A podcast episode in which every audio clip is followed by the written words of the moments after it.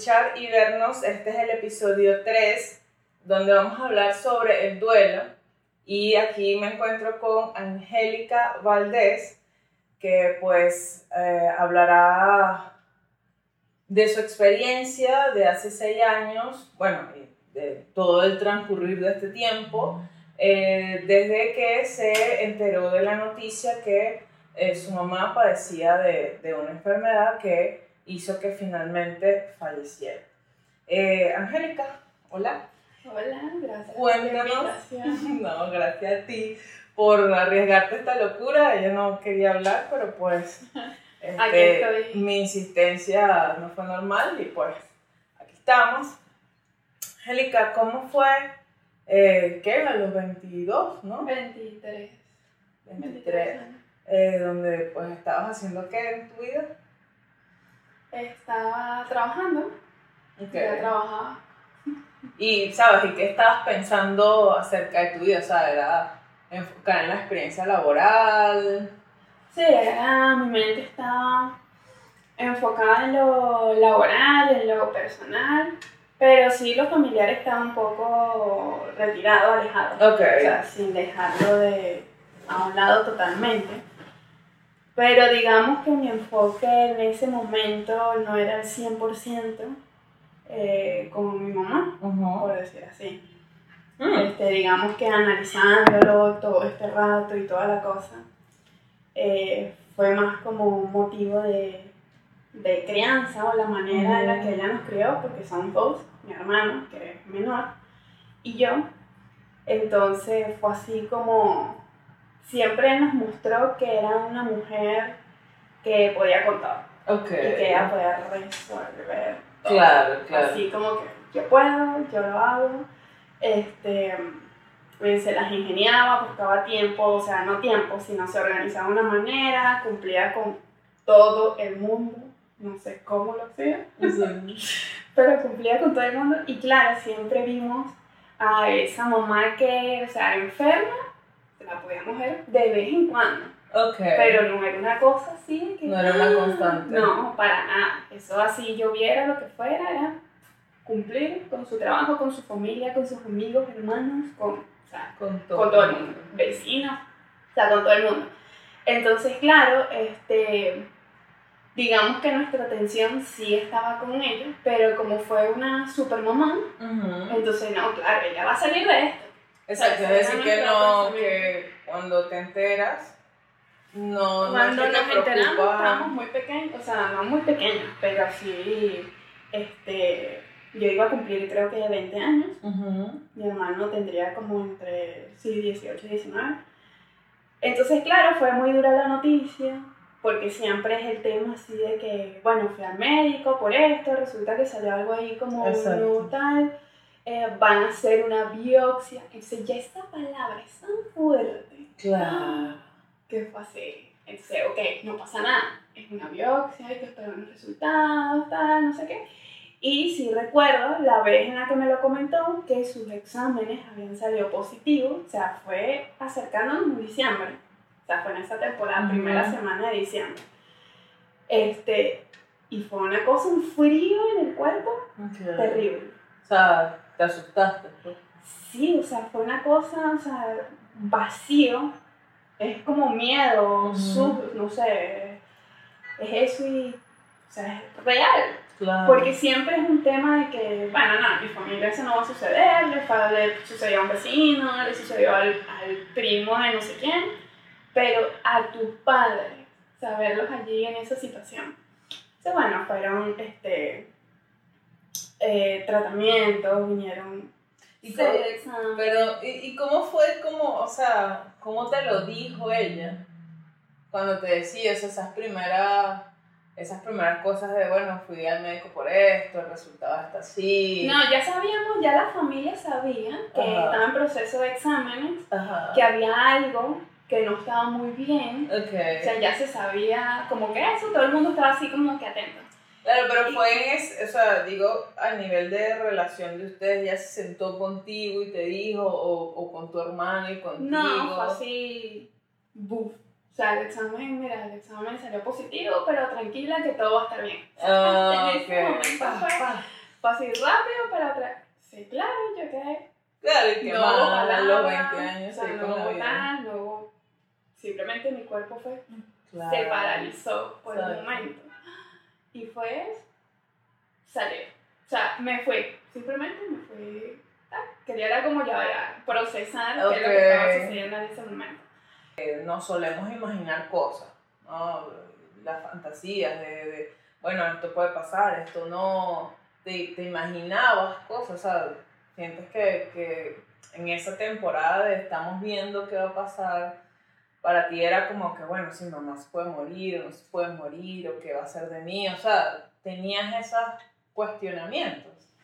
Eh, digamos que lo, lo. O sea, será mi subconsciente. Los evitó. Ok, O sea, los evitó porque era esa mamá fuerte. claro, no, no, mamá. Sí hubo momentos en que estuvo eh, sus bajones. no, o sea, Por supuesto. Entonces ahí como que entrábamos, mira, tal, este, la comida, su, su la alimentación, o sea, ayudarla mucho con la alimentación, todo eso. Eh, y ella se levantaba. O sea, eran como que sus bajones y volvió y otra vez. volvía. Se tenía sus, o sea, sus picos. Porque te pregunto es porque me, me pasa mucho y, y en el trabajo, claro, eh, en esta oportunidad sí no voy a hablar tanto de mí porque no he tenido una experiencia tan significativa de alguien de mi, de, de mi cotidianidad que yo diga que, que se haya muerto, realmente no. Entonces eh, me voy a atrever a hablar un poco del, más de, del- lo que he vivenciado desde mi experiencia laboral. Eh, me ha pasado, me pasó mucho madres, padres o, o- o personas que tenían un familiar significativo con alguna enfermedad que, que no se permitían, y bueno, por ahí nuestro amigo Salo se, se va a dar mucha risa por esta frase, que no se permitían eh, pensar en, en las probabilidades, en las posibilidades, en lo que va a pasar. Y, y mucho de cuando, cuando ahondaba en esto, me decían, no, pero es que eso es como que si, si yo pensara, eh, me daba cuenta, como que si yo pensara que es una posibilidad que mi hijo se va a morir, estoy como alimentando eso.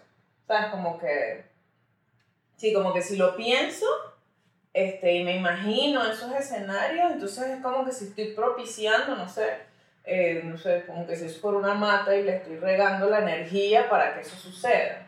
Y eso siempre me llama la atención, no sé si viene del bendito secreto y estas locuras de que si lo piensas lo decretas y todo, todo. Pero yo sí veo, terapéuticamente hablando, y es muy importante el tema de, de como vivenciar este tema de todo el imaginario que uno tiene. Porque es que el, uno, el humano es el que le pone si es bueno o malo lo que va a suceder. ¿Sabes? Ah, estoy pensando esto, esto es malo, entonces no lo puedo pensar. Entonces, eh, ese tipo de cosas ayuda también como a prepararse, si es que eh, con todo el respeto se, se puede usar esa palabra, no es tanto prepararse, sino como decía un colega español en estos días que estaba escuchando un programa, que es eh, eh, tener esa relación en paz. O sea, ¿no? Entonces él decía, bueno, es que, que, que ayuda mucho que no te quede algo que decir, por ejemplo. Entonces en ese, eh, me fui por otras cosas, pero en ese escenario es como pensar, no por ti, no, digo, pensar de que es una probabilidad, quiera uno o no, eh, la parte positiva es que puedes ir haciendo cosas para decir, bueno, ¿qué puedo hacer? Este, ajá, ¿Qué le diría? ¿Cómo se lo se diría? dice soltando. Exacto. Él, él decía algo así como, concha, el término no me acuerdo, pero era, eh, la, la, el significado era como no dejar nada pendiente. Más allá de, de, obviamente las experiencias de vida que no va a estar la persona, era intentar no dejar nada pendiente. Entonces ahí sí es, claro, que tenías 20 años y, y que tu mamá también ayudó a que no pienses en eso. Porque con su conducta este, y también como iba el tratamiento, tal vez no tenías por qué pensar en eso. Este, ¿Sientes que hubiese hecho algún cambio en, en tu relación con ella en todo ese tiempo si hubieses pensado, Concha, puede ser que... Sí, sí, claro. Sí, cambio porque eh, desde su momento de su diagnóstico hasta el momento en que fallece, eh, fueron alrededor como tres años, tres años y algo. Ah, Tres años y un par de meses. Y tuvo sus picos, eh, o sea, diagnóstico, operación, tratamiento, recuperación, ujú. este, consultas cada tres meses, luego una recaída, Y es tu recuperación de que ya no tienes nada. recuperación de que ya estaba sana, solo que bajo control, cada Exacto, tres meses, exacto, exacto. este, súper bien, los ánimos súper geniales, bueno, ella súper familiar, Ujú. este, y luego viene esta recaída, y claro, con esta recaída fueron otras cosas también. Ok. Este, o sea, su, el brazo, El brazo. Uno, uno de sus brazos estaba súper mal, o sea, eh, mal al punto que no podía cargar nada, no podía sostener nada, este, estuvo muy delicado, era un dolor crónico, crónico que no, no pasaba, o sea, no pasaba con analgésicos, no pasaba con medicamentos, no pasaba con inyecciones, no pasaba en ningún momento. ¿Y ella qué Era decía constante sobre su dolor? era constante. Ella siempre como fuerte, digamos que, ah, no, no sé, un dolor, pero había momentos en que era, o sea, ya no lo tolero, ya no Ok. lo tolero, es demasiado. Era un dolor crónico, Claro, o sea, no había droga que lo parara. Claro. ¿Y, Y- sientes que eso, la, sabes, le cambió el- esa fortaleza o no? Sí, mi mamá fue en picada. O sea, en picada ya el último año, que fue cuando hubo este último diagnóstico que ya fue metástasis en pulmones, este, fue, fue en picada. O sea, ella misma eh, buscaba levantarse, pero eran muchas cosas, era muy fuerte. Mi mamá tampoco estaba en su hogar, sino que estábamos como en otro sitio que no era nuestro hogar. Ok. Entonces, eso, eso en, una, en un paciente Claro. que no es nada más de cáncer, cualquier Sí, paciente sí, sí. necesita eh, tener su espacio, Ujú. necesita su ambiente, necesita su alimentación, necesita como esa paz. eh, Sí, de, mental, de como estar en mi sitio. emocional. Exacto, exacto. Exacto. Lo veías estar en en su ambiente, estar en su, en su, en su elemento. Ok. O sea, es como decir, bueno, estoy en mi espacio, tal, voy a descansar, tal, o sea, estar aparte que, bueno, los medicamentos, tratamientos, lo que sea, que también va a favorecer. Pero ya cuando un paciente se saca de su espacio, de su ambiente, ya es que está, o sea, en otro hábitat que no es, su, no es suyo. Y claro, es más, o sea, es incómodo, psicológicamente afecta. Y en, en, en el caso de tu mamá, veías que, por ejemplo, o sea, que tal vez no estar en control de, de, de no sé, No, habían cosas ajenas, de- ajenas que la el espacio nos afecta a todos de diferentes maneras. Exacto, pues. era el convivir con, con las personas que nos apoyaron durante ese tiempo, que fue familia y no familia, Ujú. este, que nos brindaron, bueno, el- su espacio, nos brindaron todo, este, pero era el convivir con ellos que a ella le afectaba en el sentido de, como siempre fue una persona que vivió para otros, Ujú. no para ella. Ok. Entonces, claro, si había una persona en el ambiente que necesitaba algo, ella quería Claro, apoyar, claro. quería ayudar, quería, pero su energía no era la misma. Claro. Su energía, y eso la afectaba. Ok. O sea, yo conversaba con ella y le decía que no se tomara tan a pecho las cosas, que si tal no quería funcionar de esta manera y ya. Pero es que, claro, funcionábamos muy diferentes. A mí me funcionaba, y más a la edad. Ella no, Ok. ella no. Este, sí, claro, ¿Y eso no lo entendía en ese... No, simplemente quedaba en silencio como, bueno, trataré. Pero no, no porque siempre fue así como que, ¿qué puedo hacer por ti? ¿Qué puedo hacer por ti? Sí, claro, es una pregunta que siempre ha estado conmigo. Lo que no hice por ella. O sea, lo que no... Porque estaba no pequeña, porque no era una niña de 10 no, no, años, este, pero mi mente estaba en otro lado. Claro. Mi mente estaba en otro lado. Entonces, ese momento de, bueno, despedir, ese momento de soltar, ese no lo tuve. Porque a pesar de que mi mamá ya estaba en sus últimos días, yo no sabía que ella se estaba muriendo. Ok. O sea, no lo sabía. Claro. No lo sabía. O sea, no sabía ni cuando... eh, recuerdo que en la última semana, porque ella los últimos dos meses se trasladó a Caracas para otro tratamiento con otro médico, este, otro ambiente, este, y recuerdo que uno de mis tíos eh, como, o sea, me llama en esa semana y me dice, vente porque tu mamá está muy mal. Ok. O sea, yo, Aunque yo tú estás trabajando en en otra ciudad. Exacto. trabajando, ella estaba en Caracas, con mi hermano. Entonces, claro, me dice, vente, que tu mamá está muy mal y yo, ok, sí, debo irme. Pero ¿qué hago con el trabajo? O sea, ¿cómo lo dejo? O sea, ¿quién le dejo encargado esto, lo otro? Eh, o sea, fueron como que muchas cosas. También fue en el año en que hubo, eh, se detonaron las guarimbas en Venezuela, en el país, no sé qué, en todas las ciudades. Entonces era así como que salir, no, pero es que tal calle está trancada, pero es que no hay paso, no sé qué, no, pero es que el transporte no, está trabajando Sí, el peligro, entonces, ajá, tienes el efectivo, tienes esto, no, no tengo el efectivo, debo buscar el efectivo. Se fueron así como tal y fue como que pasando el día, Ok. pasando el día, pasando el día. Pero yo igual no era consciente de mi mamá se está muriendo. Exacto. Eh, recuerdo que estábamos las dos horas y ella me pregunta, ¿yo me podré levantar de esta cama? Porque mi mamá cayó en cama. O Claro. sea, ya no, ya no podía, ya no tenía fuerza. Y claro, fue una pregunta así como que, wow. O sea, esa cosa de que, mira, o sea, pisa la realidad, que esto es lo que puede suceder. Claro.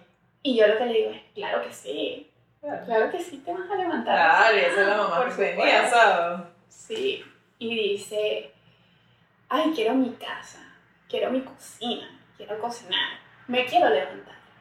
O sea, fue eso. Y con mi hermano, en una oportunidad conversamos y él me preguntó, ¿mi mamá se puede recuperar de esto? Ok. Es lo que los dos. Sí. O sea, que ninguno de los dos tenía. Es que también. Se fue. O sea, uno niño, adolescente. Uno tiene la mamá que. La mamá, el papá, los hermanos, que ellos nos hicieron ver. ¿Sabes? En- en- nos hicieron ver no de falsedad.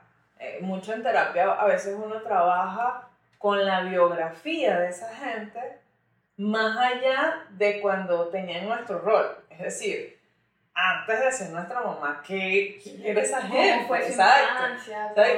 Como, y, y en los otros roles, porque uno como que tiene hasta la adultez más o menos, sí, y bueno, y eso que ahora la adultez ya está después de los 25, o sea que...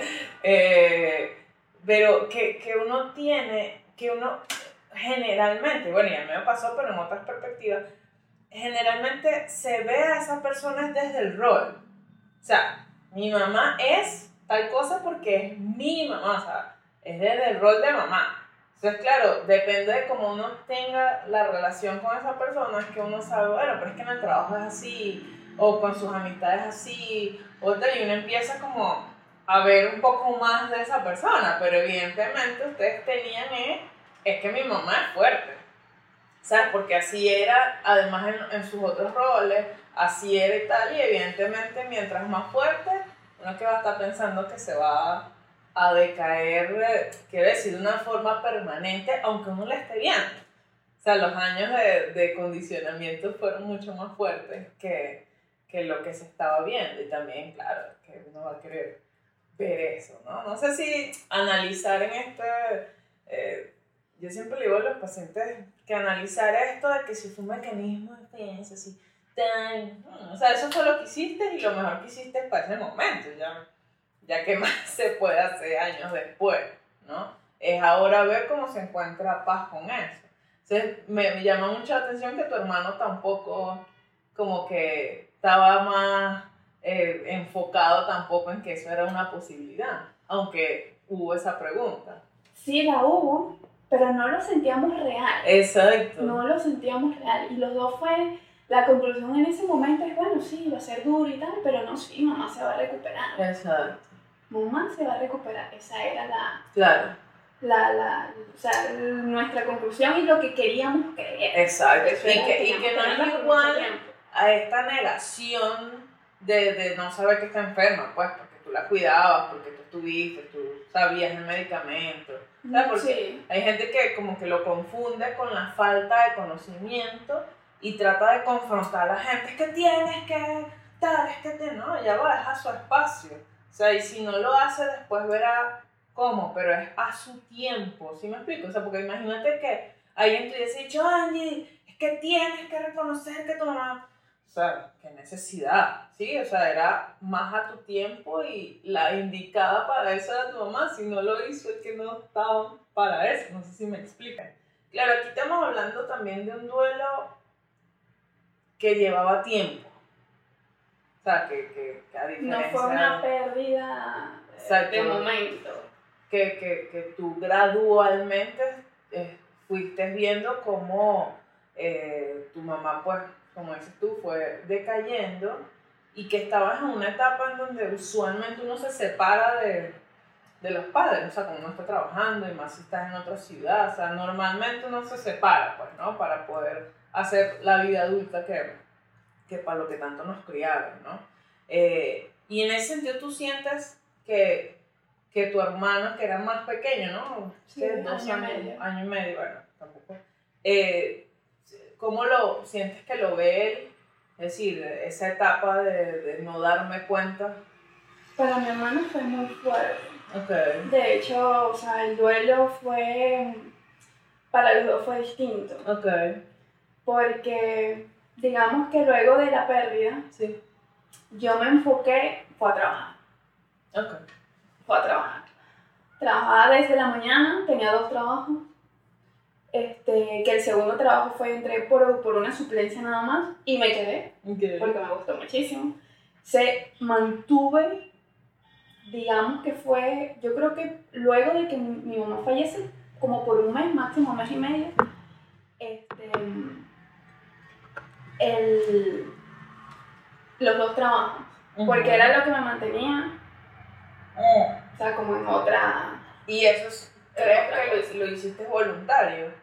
Sí, fue voluntario, porque yo vivía O sea, lo decidiste, pues. Sí, dijiste, sí. "Ay, No, me voy a enfocar en el No, trabajo". bueno, o sea, estaba en el trabajo y era así como que, ajá, ¿qué puedo hacer si no estoy trabajando? Exacto. Ok. Y aparte, yo vivía como en residencia, entonces era así como que, ok, si no estoy trabajando, estoy en la residencia y no me va a aportar nada. Exacto.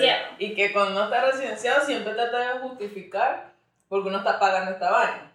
Sí, no, no era tanto la parte económica, sino que, o sea, era tiempo a solas. Entonces, no, renunciaba a uno de los trabajos Ok. Y claro, el otro, digamos que el ambiente era muy dinámico. Ok. O sea, era- todos los días era una experiencia diferente, en el sentido de con las compañeras en las que trabajaba y los trabajos que llegaban. Eran trabajos muy creativos. Este, hubo una mudanza en ese lapso este, de oficina, entonces digamos que fueron como que muchas cosas que me Mucho mantenían. movimiento. Eh, otra cosa que hice, porque era no enfrentarme a esa soledad, Ok. a pesar de que me considero que sí soy una persona solitaria, o sea, que puedo estar Ujú. Eh, pero era no enfrentarme a eso porque no quería pensar. Siempre, cada vez que pensaba, me venían muchas preguntas. Era mucha culpa, mucha rabia, mucha ira, mucha impotencia. Entonces, una de las maneras que dije, necesito aprender algo. Necesito aprender algo. Y eh, me, digamos que me enfoqué o aprender de manera autodidacta a la costura. Ok. Ok. Fue así como que, ok, sé coser, no, no sé coser. Este, no tengo idea cómo se hace Ok. algo, pero lo puedo aprender. Y que no tenía nada que ver con tu mamá. Es decir, no es que tu mamá cosía o algo. Mi mamá cosía. Ok. Y en sus momentos de costura, eh, atendía una que otra cosa, pero nunca fue, enséñame a coser. Ok. Sí le comenté en una oportunidad, enséñame a tejer, porque también tejía. Y no me dio la cabeza. De verdad que en ese momento no me dio la cabeza, tiraba los hilos, no sabía cómo hacer una cadeneta, nada, lo lancé. Empecé, ok, compré la máquina de coser y dije, ok, tengo la máquina, compro telas. ¿Qué pasa? Bueno, nada, que me enseñe mi salvador, mi santo, YouTube. Y mi cerebro estuvo fue en eso. Si en los momentos en residencia no estaba sin hacer nada. Claro. Estaba o viendo tutoriales, o aprendiendo, o haciendo medidas, o haciendo patrones, o cortando tela, haciendo algo. Siempre estaba como que haciendo algo. Activa. Fue ahí para no enfrentarme a eso. ¿Y cuánto duró eso? Eso duró un par de meses, fue así como que súper sabroso, así apasionada con la costura. Y ver los resultados era así como que lo máximo. Eh, sí hubo, claro, no estaba enfrentando lo que me estaba sucediendo, era inconsciente de lo que estaba pasando. Mi trato hacia los demás eh, cambió durante, fue así como que, o sea, no, no fue, o sea, fue cambiante. Y era, llegó un momento en que como me dijo una compañera, no se te puede hablar. Porque actuaba, o sea, todas mis respuestas era si estaba en un ambiente de presión, por decirlo, en el trabajo todas eran eh, súper, las respuestas súper fuertes, tajantes, eh, agresivas, eh, pero era algo que yo no lo veía. Claro. No lo veía. Y no era con una persona, era constantemente y era todos los días eso. Y como estaba Angélica en otra ciudad, también. Mi hermano estaba con ella, yo estaba en otra ciudad. O sea, todos estábamos dispersos. Exacto, pero, pero paralelamente cuando ya fallece, estaban igual en dispersos. Sí, estamos más dispersos. Por eso el duelo para mi hermano fue diferente. Yo me enfoqué en el trabajo y en aprender una habilidad. Mi hermano estaba en nuestro ambiente, en el apartamento en el que oh. ella decoró, en sus cosas, o sea, él lo vivió muy distinto. Claro, porque es exacto. Generalmente las personas cuando, cuando están en su cotidianidad y cambia esa cotidianidad, el duelo es mucho más fuerte. Exacto.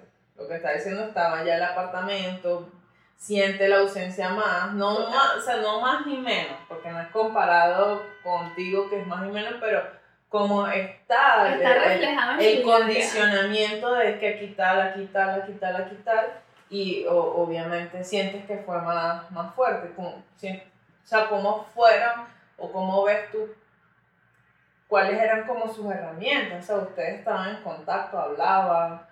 Bueno, porque el contacto entre nosotros mi mamá era nuestro puente de comunicación. Era nuestro, o sea, éramos un triángulo, papá, hijo, hija, y mi mamá era el radio. Era la que pasaba la comunicación a papá de cómo estaban los hijos, a hijo de cómo estaba papá, a hermano de cómo estaba hermano. O sea, ella era ese, ese círculo, era la que... Las líneas entre los dos. Se va mamá, y ahora fue así como que estos quedamos así tambaleando. Claro. O sea, fue, bueno, ahora entre ustedes, láncense. Igual, tu papá estaba en otra ciudad y otra como, como hacían, o sea, se llamaban. Nos llamábamos, este, pero el duelo, honestamente, cada uno vivió su duelo diferente. Claro. Y solo. Claro, okay. Y solo. O sea, mi hermano estuvo solo, mi papá estuvo solo, yo estuve sola. O sea, cada quien lo enfrentó con lo que tuvo y a su manera, porque el duelo es algo muy personal. O sea, nadie lo va a vivir, o sea, y el duelo lo puedes expresar en el momento o como puedes expresarlo durante el año siguiente o como puedes... Claro, y que en definitiva es también por el tipo de relación o cómo te conectas tú con esa persona. O sea, también va a ser el duelo, porque hay gente que dice, es que no he llorado, es que debo hacer esto, es que tengo que hacer lo otro, porque se supone, ¿no? y, y que además hay veces, hay personas que ven como que si uno, dependiendo de lo significativo que fue esa relación en nuestra vida, uno debería estar peor y mejor, ¿no? O sea, más bien, eh, yo siempre digo, bueno, vuelvo y repito, no, tenido, o sea, lo máximo que, que he tenido es, que se murió una tía cuando yo tenía como 13, 14 años, este, 12, o sea, y, y no era una tía cercana, y después se murió otra, pero, o sea, no, no eran de mi cotidianidad, que yo decía. Entonces, eh, pero sí hubo un cambio y a mí me hizo pensar acerca de la muerte, la vida, y entonces paralelamente este, estaban haciendo un sobrino, entonces me, me, sí me empecé y, y, inicié este tema de hacerme las grandes preguntas, porque era, o sea, ¿cómo es esto la muerte y la vida al mismo tiempo en la vida, no? Y, este, eh, y que además pienso en tu caso, en el caso de ustedes como familia, es que, ajá, cada quien perdió a alguien distinto. Es decir, tú pierdes a tu mamá, que es tu mamá, tú la ves de una manera, tu hermano pierde a su mamá, que igual es su mamá, la ves de otra manera, y tu papá pierde a su esposa, o sea, son cosas totalmente distintas. Eh, una pregunta súper difícil y por no contestar. Eh, ¿Sabes que hay un tema de, de, que la gente se siente huérfana si, si mueren? ¿no? Hay, hay, términos para todas las, todos los duelos de todas las muertes, menos para el, el duelo de, de, de, la muerte de un hijo o una hija. ¿sí? Es como que la gente sigue siendo papá y mamá. En cambio, si se muere una esposa o una esposa, eres viuda, por ejemplo. Si se muere mamá y papá, eres huérfano. O sea, hay como, hay palabras extras para la falta, eh, menos de papá y mamá. ¿sí? Si muere un hijo una hija, sigue siendo papá y mamá. En ese sentido, ¿sientes que, que hubo esa sensación o no? O sea, no sé si no, si no, como blanco y negro, pero, pero te ves como alguien huérfano. ¿Has usado esa palabra como en tu cabeza? No, en mi cabeza no he usado la palabra huérfana. Okay. Porque es como, no, o sea, no es agradable. Ok, ok. A pesar de que, bueno, ese es el nombre. Tal exacto, cual. exacto. Eh, pero sí se me fue, o sea, con ella se me fue un pedazo de mí. Ok. O sea, se fue. Claro. O sea, trato como de. Eh, cómo rendir homenaje, o sea, no homenaje, sino. Eh, o sea, recordándola, de, o sea, todo lo bueno y todo lo que me enseñaron. Porque fue, bueno, hoy en día sigo poniendo en práctica todo, porque su crianza fue increíble. Okay. De verdad que fue increíble. Y en una oportunidad, eso también lo conversé con mi hermano, eh, porque estuvimos como con dos familias. Y claro, la crianza de los otros niños eran distinta a la de nosotros. Ok. Y fue así como mi hermano dice, qué buena crianza nos ha dado mi mamá. Esa O sea, no pingo. que quede pinga como internalizada esa ese cuento es de chiquito, ¿no? O sea, Sí, estábamos pequeños. que, bueno, que sí, madurez no, es decir, no. no, sí, nos criaron bien. claro que mucho de la infancia surge es por comparación. O sea, mucho de nuestras creencias infantiles surgen es porque vemos a otros niños, vemos a otras familias, vemos otras cosas. Quisiera también hablar un poco, eh, Angie, sobre el duelo per se. Es decir, muere tu madre cuando dices, bueno, me ayudó mucho a enfocarme en el trabajo. Bueno, te ayudó en el sentido de que los primeros meses estuviste enfocada en el trabajo, luego enfocada, también enfocada en tener una habilidad. Eh, eh, digamos, en, si hablamos, no teóricamente, pero decir estas etapas, luego que te reconoces y ves, epa, estoy tratando mal a la gente, ¿qué haces? O sea, que se lo adjudicas, piensas y dices, vea, ¿será que esto es por que no he estado reflexionando acerca de esto, no me lo he enfrentado, o cómo viviste? eh, sí, porque la gente se cuestiona mucho cómo se supone que tiene que quedar luego de un evento tan arrecho como este. Entonces, ¿cómo fue para ti después que te das cuenta que estás tratando mal? O sea, que eso fue como una llamada de EPA, algo está pasándome. ¿Qué hiciste? ¿Cómo lo hiciste? ¿Qué, qué ocurrió ahí? Sí, luego de, de esa reacción fue una compañera que Ujú. ya estaba al borde y en ese momento me dijo fue, ya no te soporto, Wow. o sea, no te soporto. O sea, cualquier cosa que era un detonante. Ok.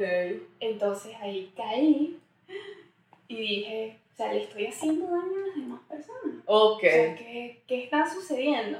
Y yo sabía que era por el tema duelo. Este, ahora la pregunta era, ¿qué hago? Exacto. O sea, que... Y em, había un compañero que me pasó el contacto con un, él estaba en terapia, este, y me dice, bueno, mira, cuando quieras ir, está esta persona, conversa con él, no sé, a ver qué, o sea, si te puede ayudar, si te gusta, si realmente... Y yo, "Ah, sí, sí, está bien. Gracias. Te deja pasar, ajá. Después de esa compañera, claro, y mi cerebro fue, o sea, necesito hacer algo porque no me puedo llevar a la gente por delante. Ay, qué Y es la qué- gente que me está apoyando. Claro, y que de pinga que, que digas eso, porque hay veces que la gente que está viendo a la persona con duelo y dice, ¿qué hago? Y fíjate que él diciéndote, bueno, cuando quieras, póntelo ahí, cuando se te da el, epa, necesito ayuda, te recuerdas que este pana me dijo, porque es que mucha gente tiene como esa frustración de que le dije pero no fue, y no me hice caso, y tal, y entonces empieza como a presionar, y ahí se da cuenta de que es al tiempo de la persona, cuando la persona esté lista, va a escuchar realmente lo que le dijiste en ese momento. Esté listo, sí, o sea, en ese, no lo vi hasta ese momento, o sea, la, la figura del monstruo en el que me estaba convirtiendo. Ok. Eh, contacté a esta persona, fui a terapia Ok. y de una vez en, el, en la primera sesión fue así como que, ¿por qué estás aquí? O sea, ¿a qué vienes? ¿Cuál es el...? Y, o sea, de inmediato fue mi mamá. O sea, sucedió esto, le comento todo y este, el de una vez empezamos, o sea, fue en esa de empezamos a Ahora trabajar. sí. Eh, hice un ejercicio de la silla vacía. Ok, eso es, así se llama, es la silla. La silla vacía. Lo hizo conmigo y fue, Heavy, es heavy. fue, fue, de verdad que fue, o sea, no tengo palabras para explicarlo, porque sentía. Cuando te cargas de mucho trabajo, mucho, y tienes mucho estrés, que todo se acumula aquí atrás, o sea, en la espalda, y que sientes que, oh, por más que, o sea, tratas de dormir, hacer ejercicio, lo que sea, como que no baja, no tal, sentí un alivio enorme después de Wow. ese, de ese De ese ejercicio. ejercicio, ejercicio. Una técnica. De una eso. técnica de gestal y una técnica de psicodrama. Una se llama silla vacía y el otro se llama silla caliente. Cierto. Ok. Este, lo hizo, lo trabajamos, lloré muchísimo, este, pero salí aliviada. Wow. O sea, salí aliviada y fue así, sabroso. O sea, fue, necesitaba, era como una aguja que explotara ese globo que cada día se inflaba más y se inflaba más. Exacto. Y era, se inflaba, era de culpa, de ira, de rabia, todo negativo y se inflaba. O sea, hay un nivel. Y ese fue detonante de que lo explotó. Claro. Ahora, Qué, qué fino porque me, me encanta que, que, que, que nos cuentes esta historia también, es porque hace ver que, vuelvo, sí, eh, de que no hay que obligar a la persona, porque ve, fue en un espacio que tú escogiste como adulta, fue cuando tú lo quisiste que explotaste eso, o sea, no hay tiempo, y mucho más cuando son figuras tan representativas en la vida de uno y además eh, en, la, en la etapa. ¿sí? Dicen, se dice, por ejemplo, que los duelos infantiles, duelos que uno haya tenido en la infancia, puede que uno nunca lo haya vivido. Y eso no es como un problema per se, sino que se va a representar luego, tal vez, tal vez, en otro tipo de duelos. Ahora, adulta, eh, ves eh, cómo es ser mujer sin, sin, sin, sin que tu mamá esté viva. Es decir, cómo lo vives más como desde la ausencia, porque hay personas que lo viven como, ay, no estará en tal cosa, no estará en tal evento, o como has dicho, eh, eh, estás cotidianamente pensando, esto me lo enseñó ella. O sea, ¿cómo es tu actitud ante ese hecho de tu vida y esa realidad ahora eh, en tu cotidianidad? Digamos, ¿cómo- ¿Cómo está tu mamá hoy en tu vida representada? hoy en día está. Bueno, la recuerdo constantemente eh, porque realizo actividades que, bueno, ella también hacía, o lo que me enseñaba, o Ok. tal cosa. está muy presente. Ok. Eh, porque bueno, por todas las cosas que me enseñó, lo que, lo que realizo y porque a pesar de que ha, ha pasado eh, todo este tiempo, que son seis años, ya digamos que ya no la recuerdo con tanto dolor, Ok. en el sentido de que era mucho dolor, cada vez que la recordaba era un dolor increíble, Sí. eh, y hablar de eso era llorar Ah, porque era, era eso, o sea, porque ella estuvo así sus últimos... Son muchas preguntas, porque estuvo así sus últimos días, o sea, ¿por qué tanto dolor? ¿Por qué sufrió tanto? entiendo. Porque tuvo que pasar por todo eso, o sea, ¿para qué tuvo que pasar? O sea, ¿qué fue lo que, o sea, qué teníamos que aprender de esa experiencia? O sea, porque ella que trabajó eh, tanto para los demás, o sea, que se desvivió tanto por los demás, ¿por Ok. qué tuvo que ser así? O sea, ¿por qué tuvo que, o sea, son muchas. Más de la vida en general. Exacto, y ¿Y han tenido respuesta? eh, no, Ok. no. O sea, pero aprendiste a vivir con esas preguntas. No han tenido respuesta porque no hay alguien que me diga, mira, si ella sufrió, o sea, pasó por esto y por esto, porque tenía que hacer esto y porque... Ajá. No. ¿Cómo sientes que has aprendido a vivir mejor no. con esas preguntas sin respuesta? Con esas preguntas, este... ¿O es que no es te que las no haces tienen... más? No, sí me las hago. Todavía me las hago porque a lo que venía es que las sigo extrañando. Claro. O sea, no voy a dejarla de extrañar. La sigo extrañando, ya no la recuerdo con ese dolor, con esa intensidad. La recuerdo es más de, bueno, sus enseñanzas, Sí. todo lo que, lo que, o sea, todo lo que nos enseñó, todo, todo, todo eso.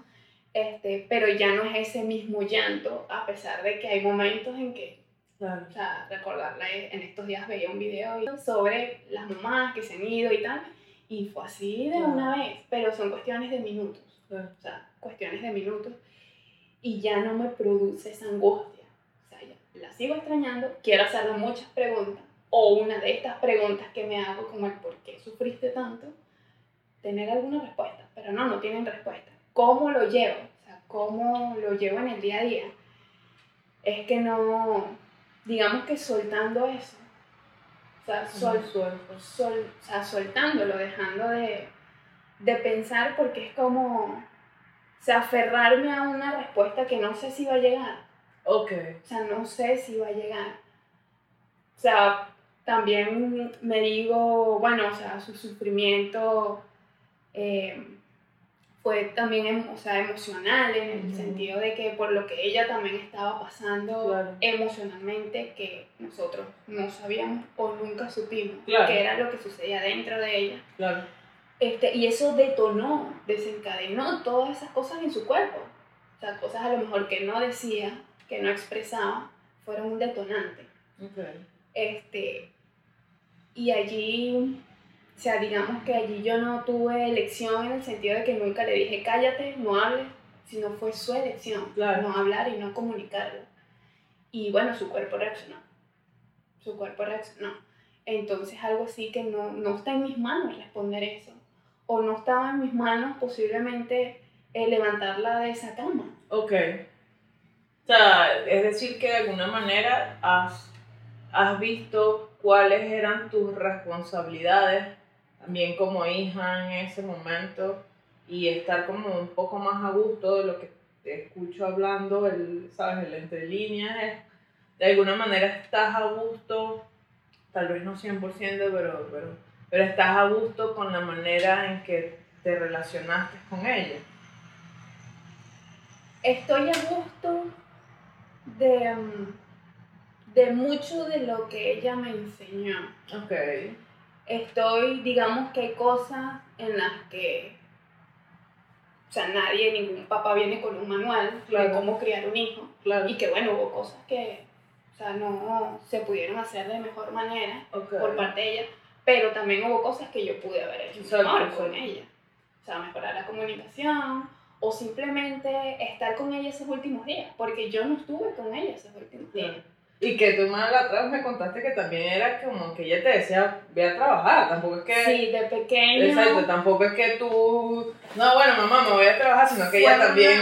Fue una de las cosas que también se trabajó en terapia, Ujú. porque de pequeños era ustedes a la escuela primero antes que cualquier cosa. Ok. Primero la escuela, primero el estudio antes que cualquier cosa. La flojera, cero.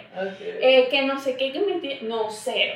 Que me siento medio, no sé. O sea, nosotros faltar a la escuela era muy poco. Porque poco nos enfermábamos, de verdad que no, no las pasábamos de permiso en permiso ni nada.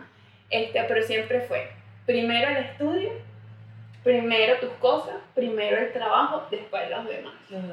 Se- eh, una de las cosas en las que trabajé con este eh, coach este, fue porque él me preguntó, ajá, pero ¿a dónde, ¿de dónde crees que viene eso de primero esto y después lo demás? O sea, ¿de dónde viene? O sea, eso que se... Y no, bueno, era lo que ella nos decía. Primero el trabajo, después lo demás.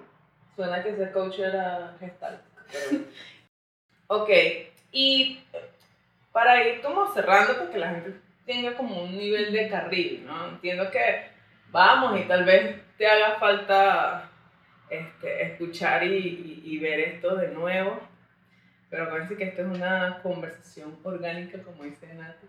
Eh, ¿qué, ¿qué, le recomendarías a alguien que, que estuviese pasando por esto o, o, o, que estuviese pasando por algo similar? Contaste que, bueno, te ocupaste, contaste que, que estuviste enfocada en aprender una habilidad, que buscaste ayuda, que de alguna manera también honras a, a, tu mamá, en, o sea, como que la tienes presente en qué aprendiste, en qué haces y, y, y, cómo eres adulta ahora en función de lo que ella te enseñó y lo que, tu, lo que tus padres hicieron por ti en tu crianza.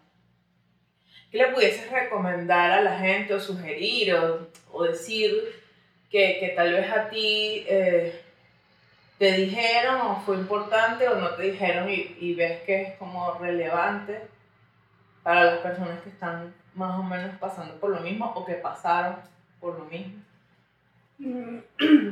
Recomendar como tal, yo creo que, que no. O sea, hablaría de mi experiencia, que fue lo que me funcionó, sí. Pero el duelo es muy personal, es algo muy único, cada quien lo va a vivir muy distinto porque eso, bueno, influye mucho, influye en la parte geográfica, influye si estás trabajando y si no estás trabajando, influye a quién tienes al lado que te pueda apoyar y si estás solo, influye en muchas cosas. Es algo, uni, o sea, algo muy personal. Eh, pero, ¿qué, qué podría eh, sugerir? Es vivirlo, sentirlo, no, bueno, evadirlo, hay personas que ni siquiera se dan cuenta que lo están evadiendo, Exacto. por decir. Eh, pero sé que duele, o sea, es muy doloroso, es este, sea un duelo familiar, sea un duelo personal porque alguien fallece, sea un duelo emocional porque hubo una ruptura de pareja, este, incluso duelo de familia que migran, que ya no están aquí, Claro. O sea, sea duelo material, incluso hay personas que viven duelo de lo material, claro, pierden, claro. y eso es un duelo. Y como tú decías, pues, que, que, que, por lo menos con tu mamá pasó de no estar en su espacio, y ahí hay un duelo. Y ahí es que eso, el, el, duelo es muy amplio. Claro. Este, pero que sentirlo, vivirlo, eh, buscar ayuda, si crees que te está afectando en otros ámbitos. O sea, si ya lo laboral ya no estás igual, si estás decayendo, si ves, si haces como un análisis o, o sea, si, si, lo puedes hacer y que tu vida, o sea, no es donde quieres estar en este momento. No puedes evitarlo porque es algo que se, o sea, no puedes cambiar ese sí, hecho, sí. pero sí puedes mejorarlo o por lo menos que en tu día a día sea más llevadera. O sea, y no se puede guardar un cofrecito y que quede ahí. No, no porque es una cosa, que lo encierra así. No, bueno. una cosa que me voy a quitar este sentimiento y lo voy a encerrar y ya. No quiero sentir, no. Es que va a estar ahí. Y si no sucede en Ujú. la semana, en ese mes, en esos seis meses, en ese año, va a suceder Exacto, punto, exacto. como lo, lo mencionaste del duelo infantil, que a veces Que va detona a en un duelo. Claro, ya ahí, eh, y si- pero si uno, si uno es adulto, y bueno, ahí será para la infografía, ya se vuelve patológico y cómo, cómo el duelo se puede volver patológico. Eh, em, claro, hay algo que, que no hemos hablado, pero siempre ha estado presente, que también es la gente que te apoyó sin tal vez intencionalmente apoyarte. Por ejemplo, tus compañeros de trabajo, las amistades, las personas que están ahí, porque es muy, aunque tú digas, corrígeme si me equivoco, que estabas sola, pero estabas sola de familia. No estabas sola de, de compañía, o sea, es decir, que no es que pasabas tus 24 horas eh, y me pregunto que no, no te sentías en soledad. Eh, ¿Reconoces alguna diferencia? O sea, en esos meses primeros que estaba, eh, ¿te sentías en soledad o sola? Me sentía, me sentía en soledad porque digamos que ese, ese cordón umbilical Claro, imaginario claro. que tenemos con nuestra madre ya no estaba. Exacto. O sea, Y fue así Como una cosa que me soltaron en un, no sé, en el espacio. Y ahora Ok. así, ¿qué hago? O sea, fueron muchas así, wow, ¿qué hago? O sea, ya estoy sola. Ok, entonces digamos, si, si salta un pelo más y, y tú, ¿qué le pudieses decir o qué has hecho tú cuando una persona ha pasado por lo mismo? Es decir, porque mucha gente no sabe qué hacer. O sea, como que quiere ayudar, quiere aportar, mucha gente no, pero vamos a salir. Es como cuando la gente se termina y no, vamos a rumbear y con todo respeto cógete a todo el mundo y tal. O sea, usualmente las amistades y familiares quieren lo mejor para la persona, pero creen que lo mejor es lo que ellos creen que es, que es lo mejor. ¿Cómo, ¿Cómo sería para ti las maneras, que yo sé que no hay una norma, pero las maneras medio ideales de, de, de acompañar a alguien que esté en duelo? Es escucharlo. Ok, O sea, ¿qué está sucediendo dentro de esa persona? O sea, ¿qué está pensando? Exacto. ¿Está consciente de lo que está pasando? ¿O, no, o netamente está así como ah, llevando su día a día lo más relajado? ok. Porque para ti, perdón, estar consciente sería que, o sea, llevo mi cotidianidad, pero sé que estoy O pasando sea, por si eso. está viviendo el duelo como tal, o Ok. sea, es decir, que está hablando desde el dolor o desde como paralizado, Para así sí. de que alejado. Ok, O sea, no o sea, y no es que es de llorar, que llorar o Sí. no puede llorar, o sea, no, no es una norma que tienes que llorar para vivirlo. No. Este, pero de que esté realmente si está en un stand-by de su vida o lo está viviendo en ese momento. claro. Si lo Sí, está. y es, para, creo que para aclarar es como, la, por lo menos las personas tienen una forma de hablar. Si todavía habla como si estuviera la persona viva, o si habla como que si este duelo le está pasando a otra persona es un lenguaje o el no querer afrontar Esa- eso. o no quiero hablar que está bien. O sea, vuelvo y repito, no hay que confrontar a la gente si es, no... el, es el espacio. O sea, ¿cómo lo afronto? Dando espacio. Si quiere hablar, ok, y si no quiere hablar, también. Exacto. si puedo ayudar en alguna actividad o si está haciendo algún trabajo, si está haciendo algún proyecto y yo puedo aportar y eso lo puede como que, bueno, mi cerebro en este momento quiere trabajar. Ok. Ok, vamos a trabajar. Exacto. Quiero conversar, vamos a conversar. ok. Estar si ahí quiere- en Y si disponibilidad. quiere llorar también, porque es que es darle su espacio. Claro. Y si la persona quiere estar sola, que esté sola, Ok. que esté sola, sin abandonarla. Exacto. Porque una cosa es, no, si voy a dejarlo solo y ya me perdí durante un Ujú. año, no me importa si come, si no come, si... Claro. no, no es eso. Es estar allí como que atento, ta, ta, eh, de que todo esté como que en orden, pero si quiere estar solo, vamos a dejarlo. Es darle su espacio, lo va a vivir, todos viven el duelo de distintas maneras. Exacto. A, a mí lo que me queda de, de todo lo que hemos hablado, yo he vivido duelos totalmente diferentes, es que mm, hay, hay vacíos, y lo viví en terapia también, eh, que hay vacíos que no están para llenarse.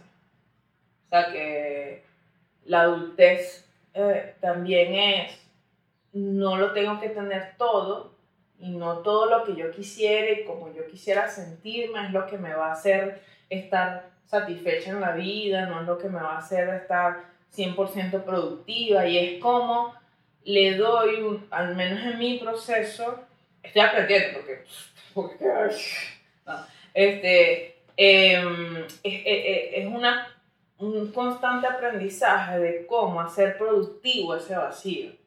No llorar desde el vacío, no padecer desde el vacío, sino cómo ese vacío lo hago productivo. O sea, productivo por lo menos para mí es que me pongo a estudiar filosofía y como que más bien abro y expando más el vacío. No sé, ¿cómo hago que, que ese vacío y lo que me queda de lo que me has comentado, no solo en esta conversación, sino en otras, de alguna manera le das una, una, una postura y una posición a tu mamá en tu vida tan respetable como para ti fue su crianza? Y, es, eh, y para mí es, la, es una de las maneras en que vives con ese vacío, vuelves productivo ese vacío, no, no intentar llenarlo con otra persona, no es buscar que eso se llene, sino cómo vivo con el vacío, que cada quien tendrá una manera de hacerlo, pero siempre va a haber vacío, o sea, no es que va a estar full, el tanque full y ah, sí, sino que hay vacíos, siempre habrá vacíos porque hay cosas que uno no va a controlar. Y, y eso me, me encanta entender que la gente vive así y exacto, uno puede ver una propaganda, llorarla y, ya, pues, y pasarla y a veces se estará chévere, a veces no, y, y ya, o sea, no es que, ay, lo superé, y ya cada vez que hablo de eso tengo una sonrisa y que pinga y eso es lo que hace entender que lo superé. No, sino que un día puedo llorar, otro no, o otro día me puede arrecher, otro no, y así, o sea, me encantó. Gracias. Gracias, fue lo máximo conversando. Y bueno, también es una experiencia personal. Cada quien tendrá su, su Claro. opinión, este, tendrá su, su experiencia, todo. Este, y, y bueno, lo que se le pueda aportar a cada, a cada persona. diseñando, Todo. este, porque Ángela que me ayuda a editar, a diseñar todo lo que ustedes están viendo y han escuchado este proyecto. Pues gracias y episodio 4, el próximo domingo. Adiós.